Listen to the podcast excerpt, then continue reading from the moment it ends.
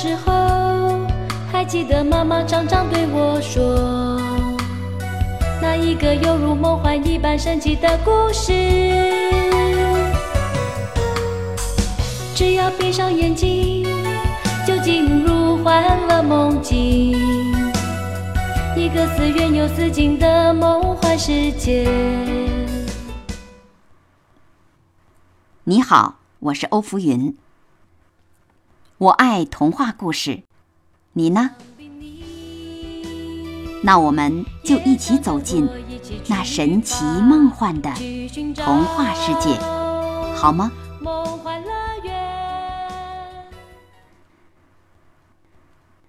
童话故事《拇指姑娘》第四集。第三集中，我们讲到。拇指姑娘在田鼠家中住了下来。好心的她，还救活了一只冻僵的燕子。田鼠的邻居鼹鼠想娶拇指姑娘，可是她不想嫁给他，永远生活在见不到阳光的地下。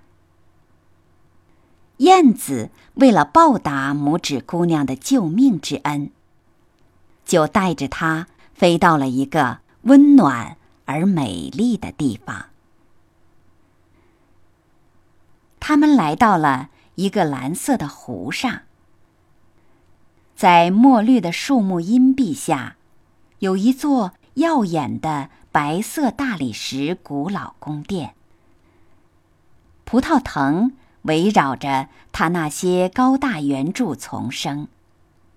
柱顶有许多燕子的巢，其中一个就属于把拇指姑娘带到这里来的燕子。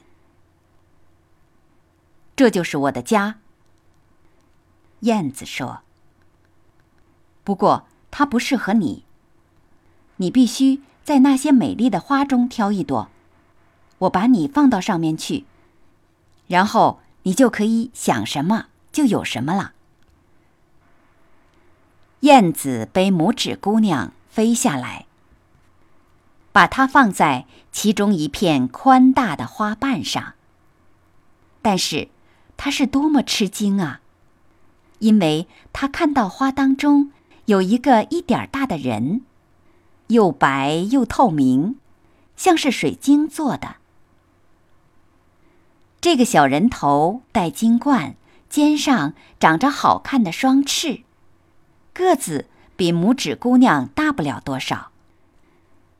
她是花的天使，因为每一朵花里都住着天使，男的或者女的。这是他们大家的国王。小国王看到拇指姑娘，高兴极了，心想：她是他见过的最美丽的小姑娘。他把头上的金冠摘下来，放在他的头上。问他的名字，是不是肯做他的妻子，也就是一切花的王后？比起癞蛤蟆的儿子，或者穿黑天鹅绒袍子的鼹鼠来说，这花的天使自然是完全不同的。因此，他对这位英俊的小国王说：“是的。”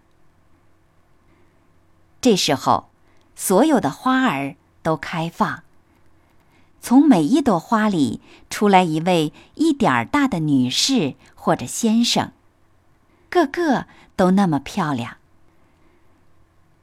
他们每一位给拇指姑娘带来一份礼物，但最好的礼物。是一对美丽的翅膀。这对翅膀本来是大白银的。他们把翅膀安到拇指姑娘的肩上，这样她就能从一朵花飞到另一朵花上了。接着是热烈的庆祝。小燕子为他们唱好听的婚礼歌。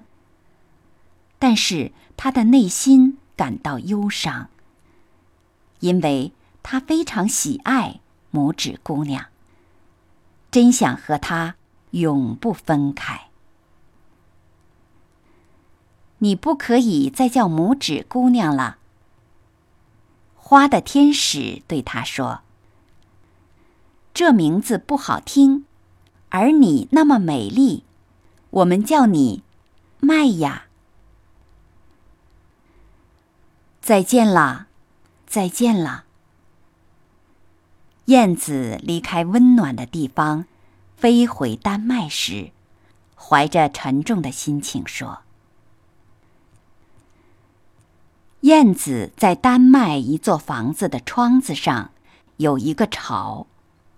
这房子里正好住着一位童话作家。燕子啾啾地唱，从他的歌声中，就原原本本的唱出来了这样一个故事。好了。童话故事《拇指姑娘》到这里就讲完了。感谢你的收听，我们故事中再会。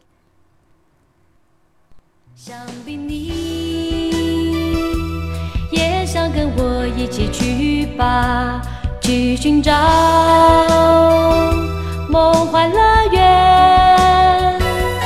啦啦，亲爱的妈妈在对我说一个神奇的故事，一起出发去寻找那梦幻乐园。